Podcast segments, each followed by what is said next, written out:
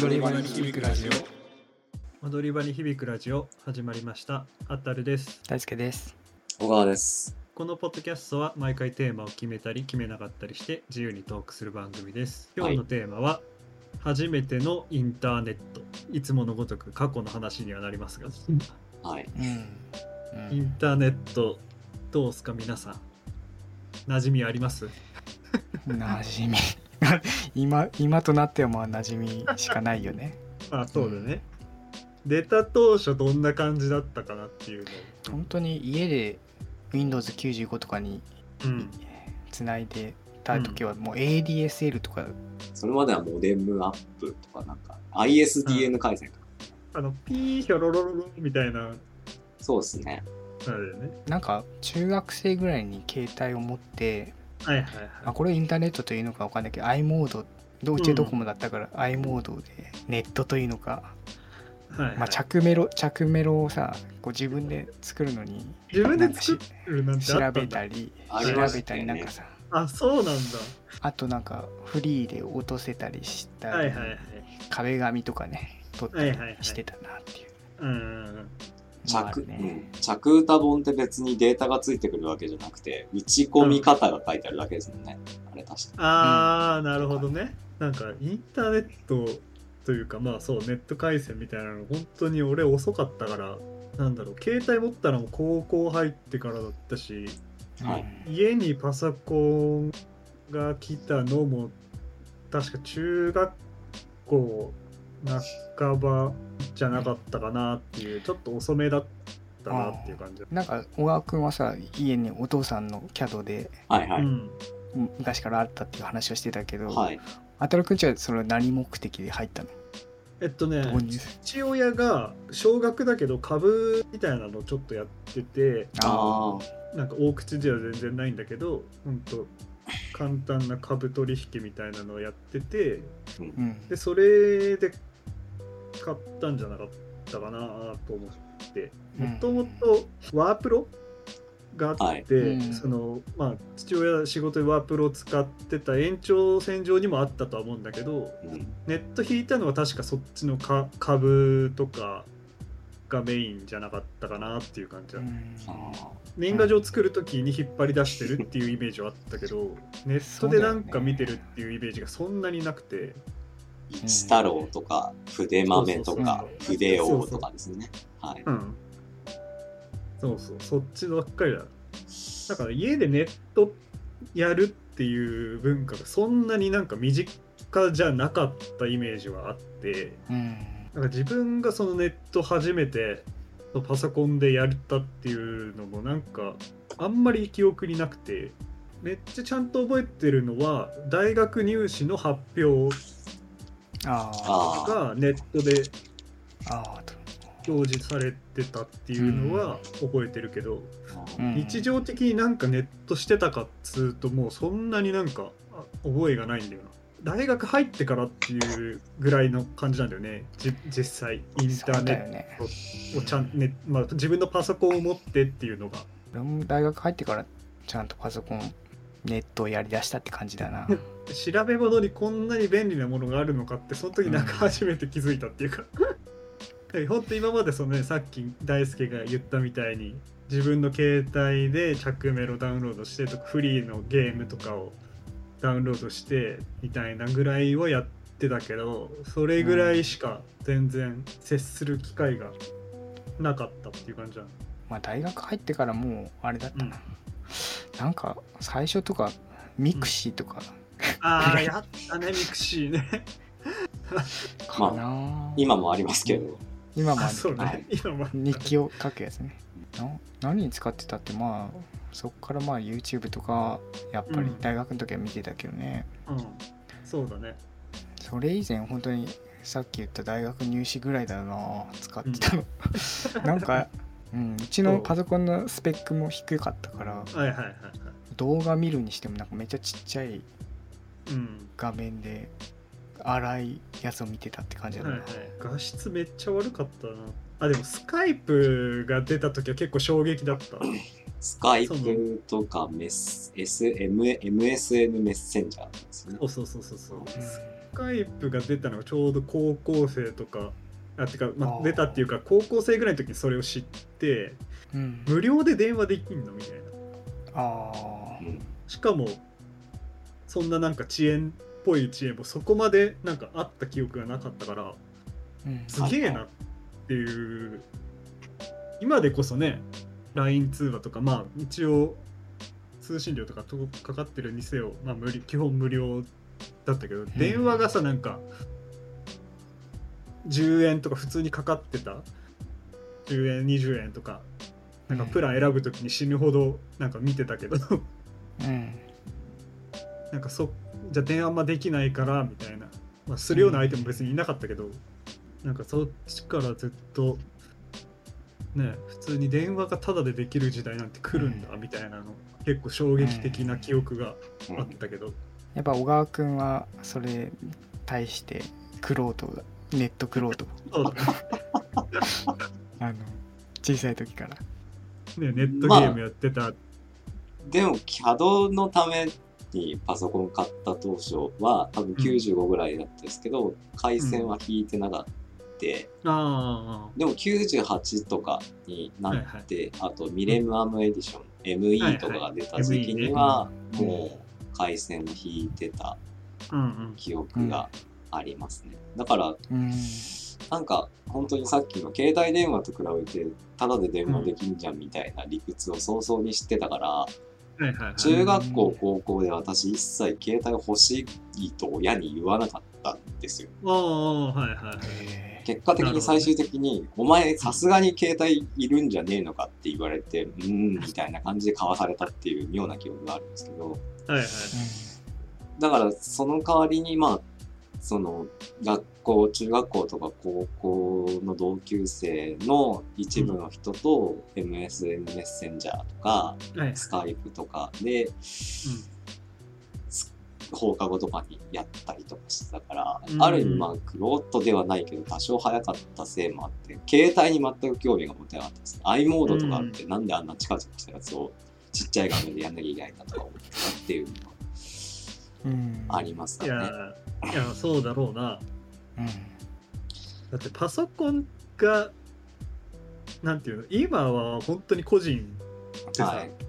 普通に、まあ、本当にパーソナルコンピューターだけどさ、はい。昔は本当ファミコンレベルじゃん。一家に一台パソコンっていう。はい、感じのイ値段もメーやっぱジだったから、高かったですしうんね。高かったね、父親も一応理工系っていうか、まあ、工学系の専門学校出て、そのまま勤めてる、まあ工事関係の仕事をしてる人なんですけど、うんうん。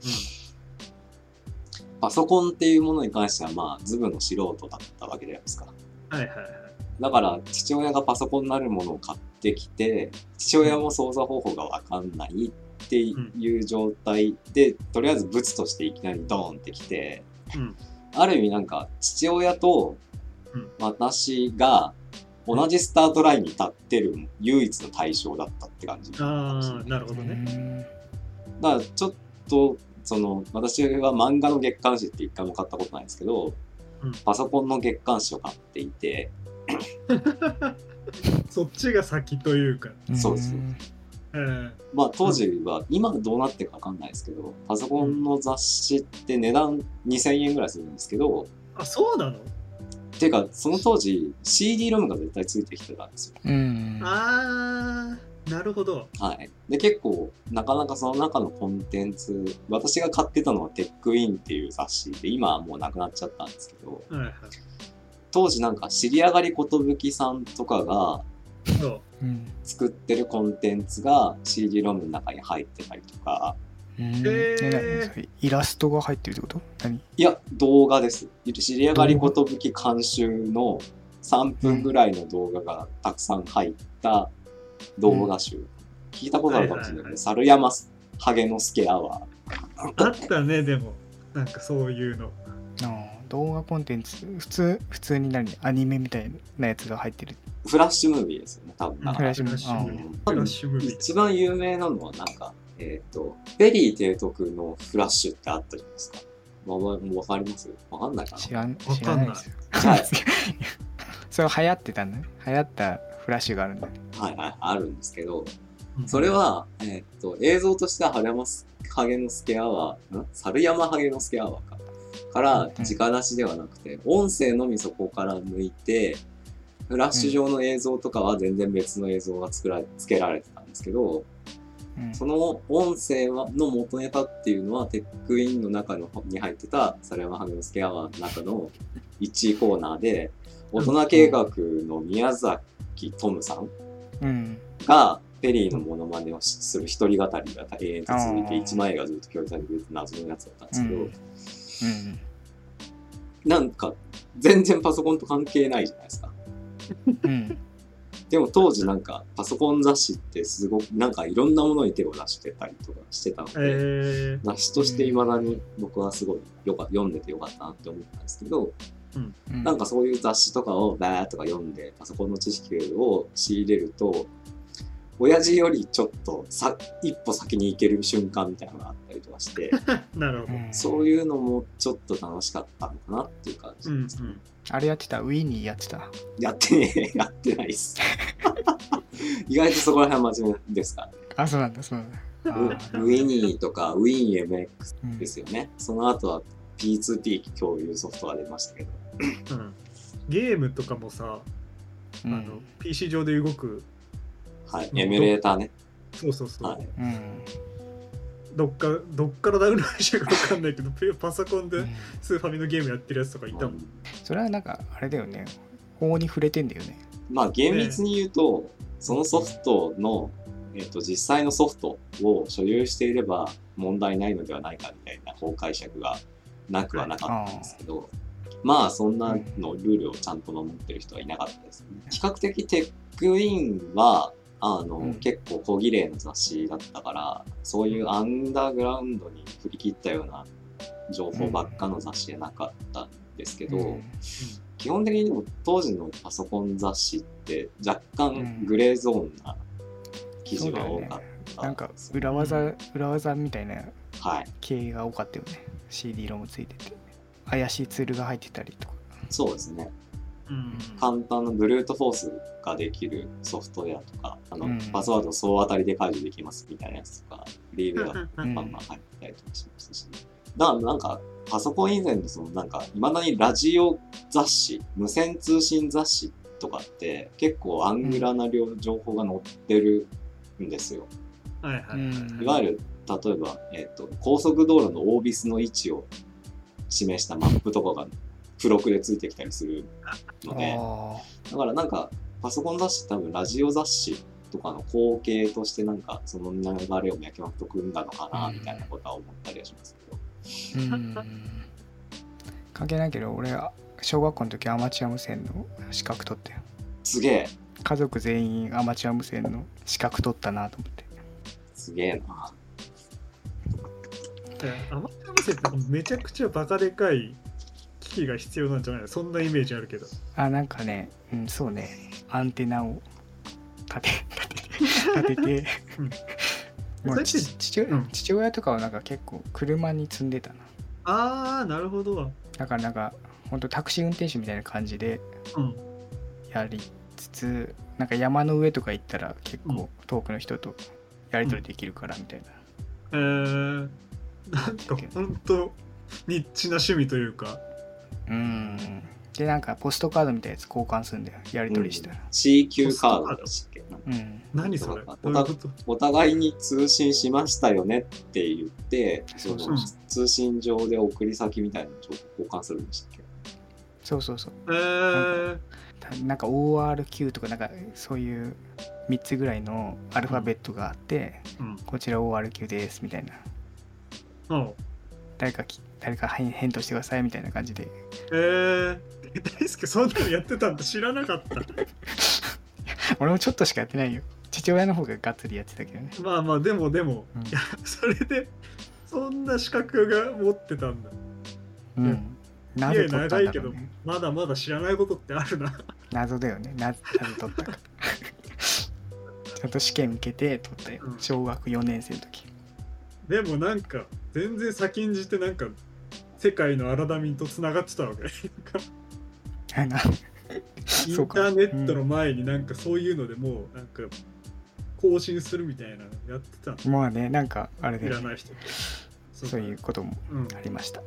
インターネットってやっぱさまあやっぱ2チャンネルとかさあの辺の掲示板系とかがさすごい流行ったじゃん、はい。僕らの代というか、うん。ちょうどネットに触れやすくなった年齢の時ぐらい。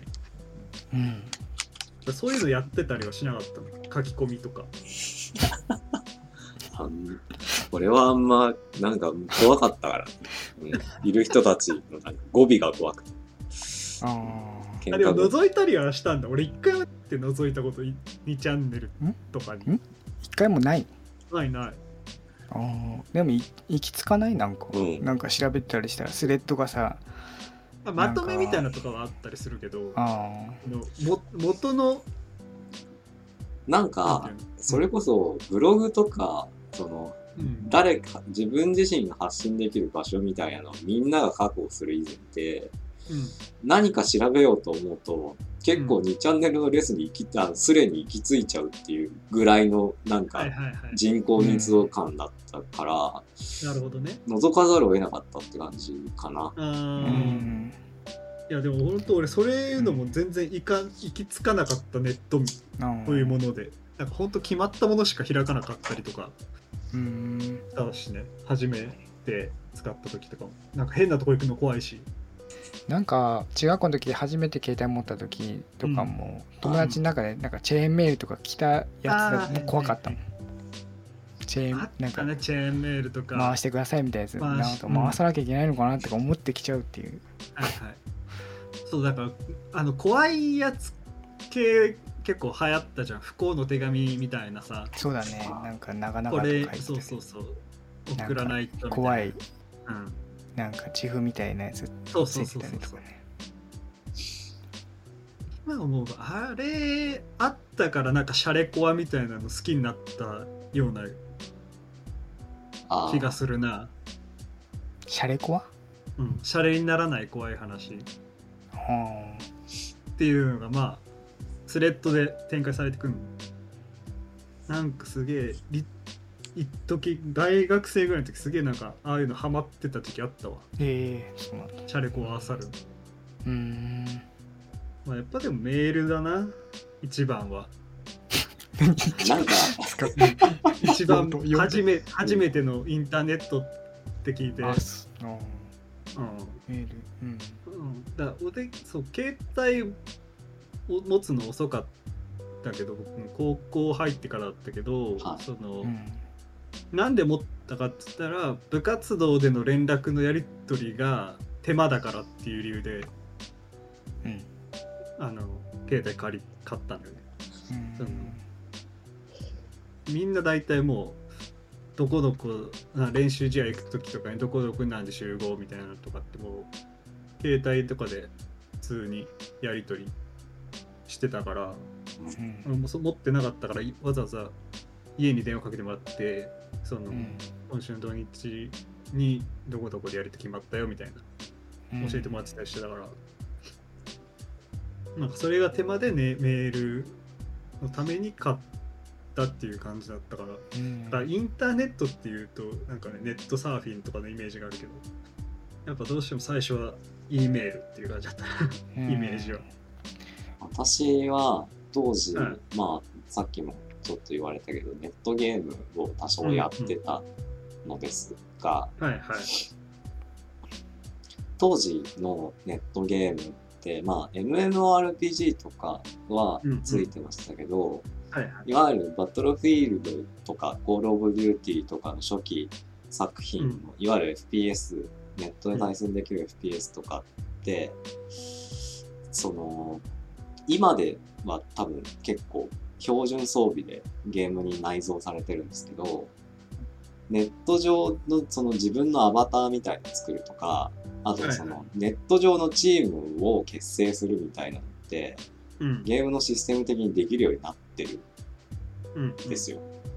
要するにゲームの場合はクランって言うんですけど、ああはいはいだから、その自分たちの旗とかを作って、うん旗がその敵にも味方にも見えるようになるとか、うんうん。そういう機能って今確実にいろんなゲームに当たり前のようについてるんですけど、うん当時ってクラウンを結成しますっていうことをやる場合って、うん。拠点になるのはゲームの中ではなくて、そのゲームの外のホームページだったんですよ。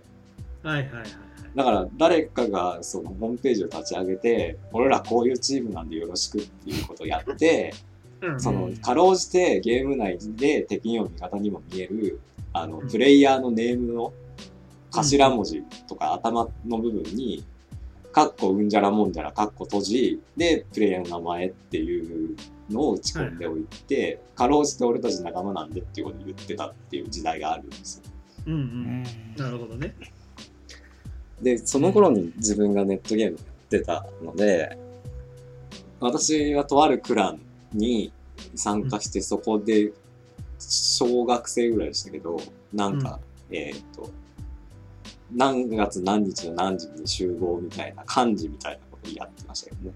それに関して、うん、それに関してだいぶ嫌な思い出があって、私の所属してた企画クランが、そのネット上での大会みたいのに出るって言って、うんメンバー集めて、よし、この人数でいけるなっていうのをやってたんですけど、一人ドタキャンしたやつがいて、そのドタキャンしたやつを、あの、なんだろう、軍事裁判にかけるみたいなことをのノリに急に自分たちが慣れ親しんでたホームページが急に更新されるわけですよ。ある日行ったら。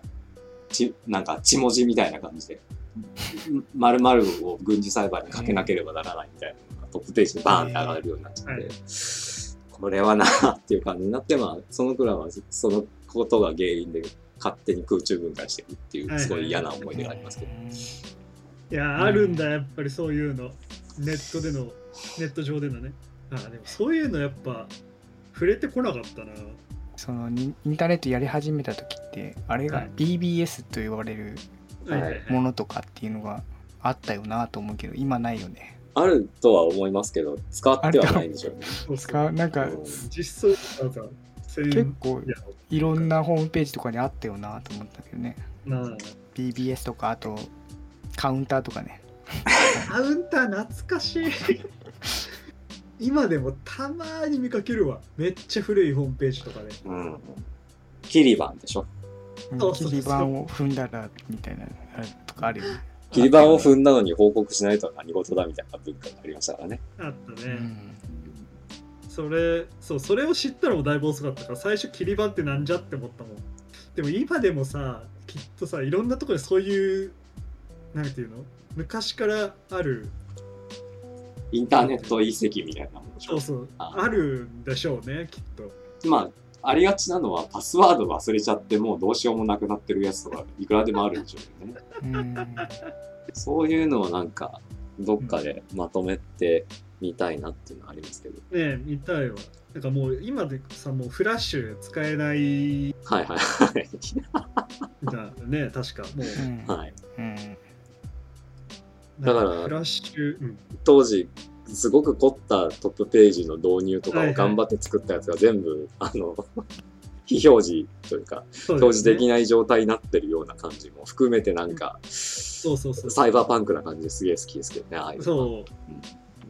そうそうそういうのとかあさってみたいわ本当それこそフリーサーバーとかで解説し、とりあえずしたけど、うん。お流れになってるようなやつってたくさんありそうですよね。うんそうそうそう。なんか昔、うん。その、海外の映画とか、海外のゲームの中に日本が出てくると、その全然理解されてないというか、映画じゃなかった、ゲーム限定だったのかな。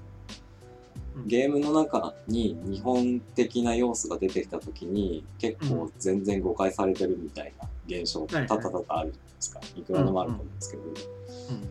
ゲームの中におけるそういう部分だけを集めたサイトっていうのがあって、えー、面白。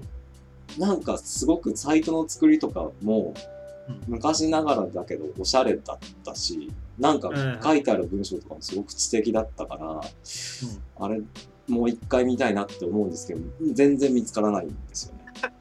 いやあるよね絶対ねそういうのそう。なんか、そういうのが行き着く場所ってどこにあるんだろうっていうか、なねうん、なんか、それこそレンタルサーバーとかあったら、何年以上更新がなかったら自動で削除しますみたいな契約を最初に結ばされてる可能性はあるとは思はいうんですけど、はいはいはいそうだよね。気づいたら、まあ、維持するのが大変だもんね、うん、意味ないですからね。うん、ゴミをずっと保管するかっていう話だもんね、でも、とはいえデータ量としては全然大したことないじゃないですか。うんうんはいはい、だから、しらみつぶしに消すほどの労力もない、労力もなんかもったいないみたいな理屈で残ってるようなところがないかなとか思ったりはするそうだんですけど。ね。データベースさらって何容容量何以下をみたいなのとか、うん。わざわざやらんもんな。HTML とかほんと CSS はい。初期だけの表示とかいくらでもありそうだもんねなんか極彩色ですよね。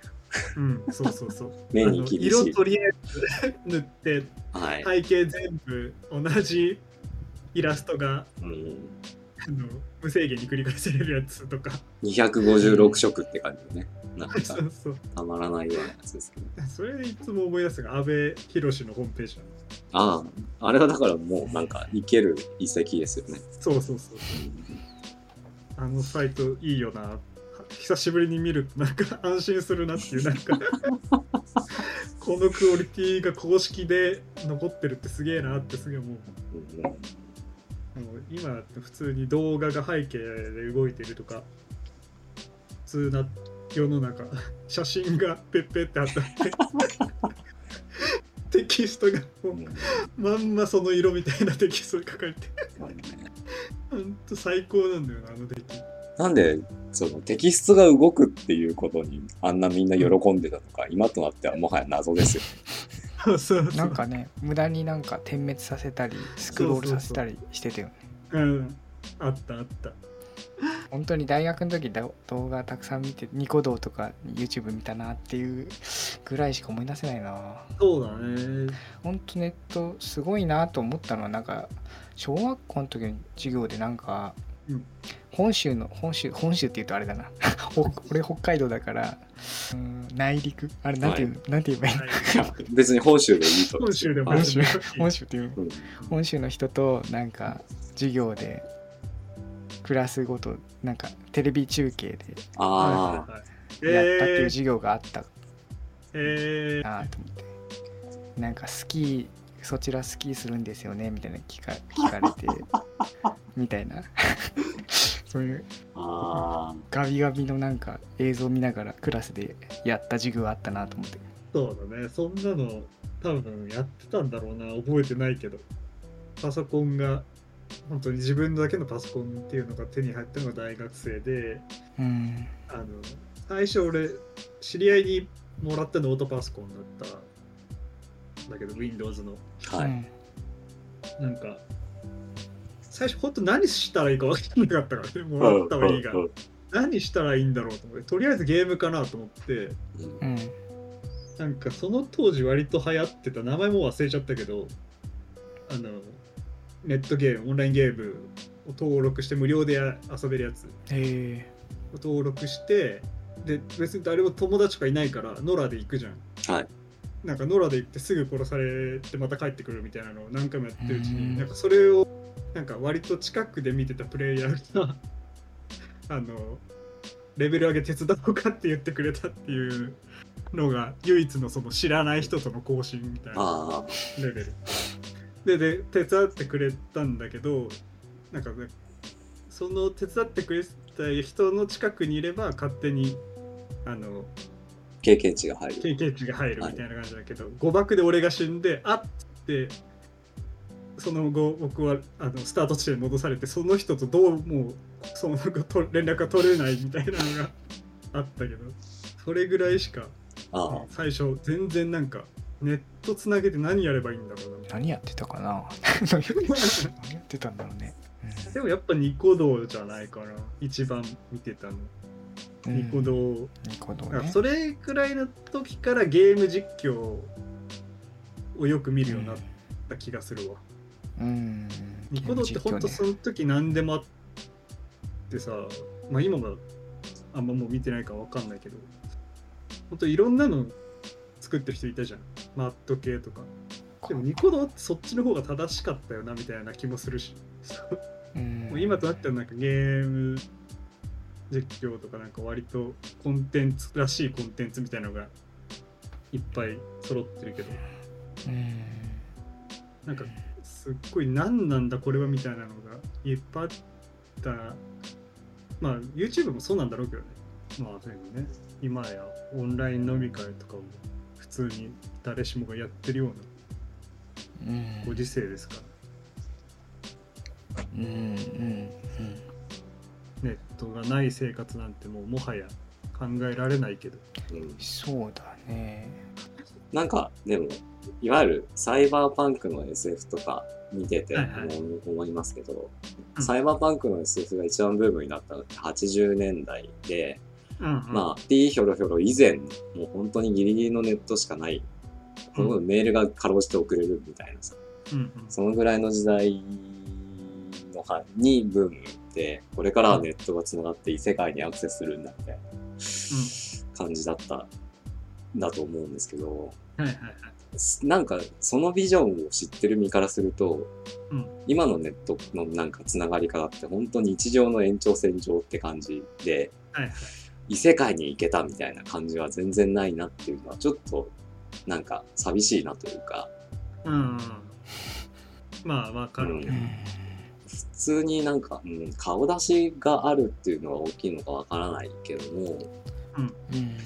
なんかそのネット上の人格と普通に喋ってるのと全然違うよねっていうのってなんか普通に友達とか知り合いとかでも昔うん。中高ぐらいにやりとりして、お前全然学校と喋り方違うんだね、ネット勉強みたいなことあったと思うんですけど あれ当時は嫌だったです。なんかしょうもねえなと思ってましたけど、うん。うんなんかみんながみんなネット弁慶ならネットの世界はもうちょっと面白くなったのかなとは思ったりしますけどね。なんか。うん。なるほどね。完全にそのこっちの世界はこっちの世界なんでどうぞよろしくっていうのはいはいはい。がなんかそこの段差がなんか今本当にないっていうかうん。本当に当たり前のようにテレビ電話できちゃうしっていうのがあって。確かにね。うん。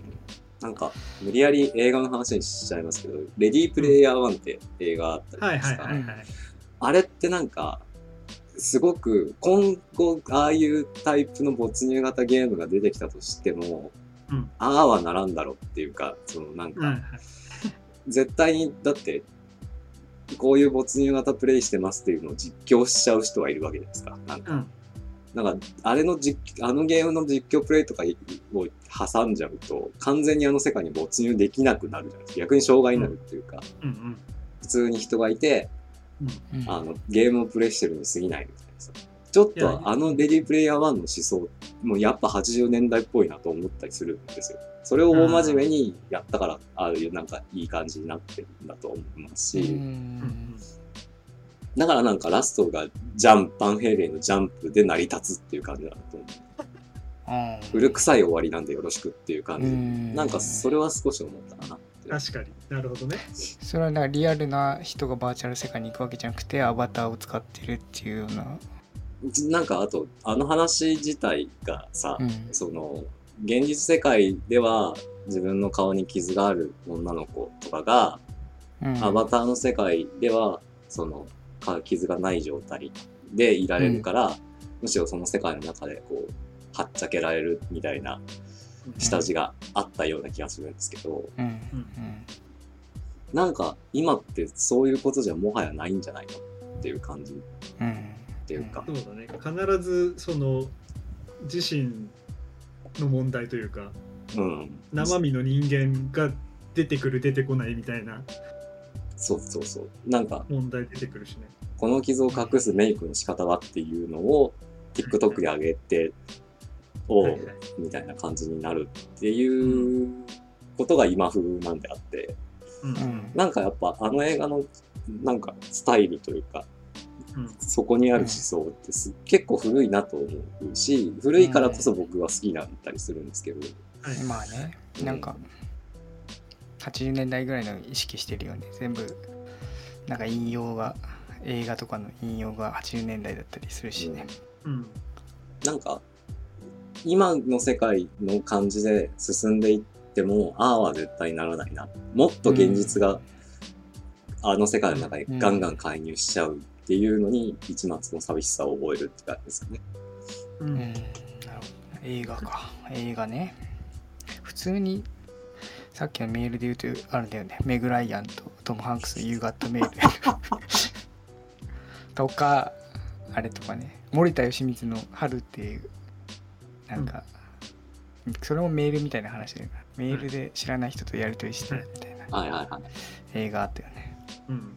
あ同じような話でテレビドラマだとあれだな「With Love」っていうあの「マイ・リトル・ラバー」の「デスティニー」っていう曲があ主題歌になってた、あうん。あの竹野内うん。豊か。豊さんとあと名前わかんねえな。まあ出ててなんかその時結構なんか、現実でも合ってるけどネット上では知らない人みたいな、うん。うん。うんみたいなやり取りがされててそのすれ違いみたいなのが面白かったりしたけど、うん。今はそうね。そのなん、かすれ違いとかそういうレベルじゃないじゃん。そうそうそうそう。うん。そういう意味では本当拡張した現実っていうだけであってうん。バーチャルな現実っていう感じのバーチャル感は全くないよね。今のネットだと。やってる人はいるんかもしれんけど。うん。逆になんか異端とされちゃう感じがあるから、うん。うん。だって現実世界で昼飯何食ったってことで人にこうマウントを取る人たちがいるっていうって、なかなかな、ね、本当にネットの使い方としていいのだろうかと思うよね。うん偽ることに対してのなんていうかつ罪というかバレた時の叩かれようみたいなのを先に考えちゃったりするもんな。うん、いやもっとだから嘘でいいんですけどねうんマジで。うん。うんなるほど、ね、そうだよね、うん。うん。嘘だったらもっと面白いのにっていう。面白ければ嘘でいいと思うし、そういうのがギチギチにこうやり取りされてるみたいなネットならもっとどっぷりダイブできるのかなとは思いますけど。うん。まあ、そんなこんなでお時間ですが、はい。言い残すことは何かありますか？特にありません。では、解散ということで、はい。ではでは。お疲れ様です。はい。また次回。はい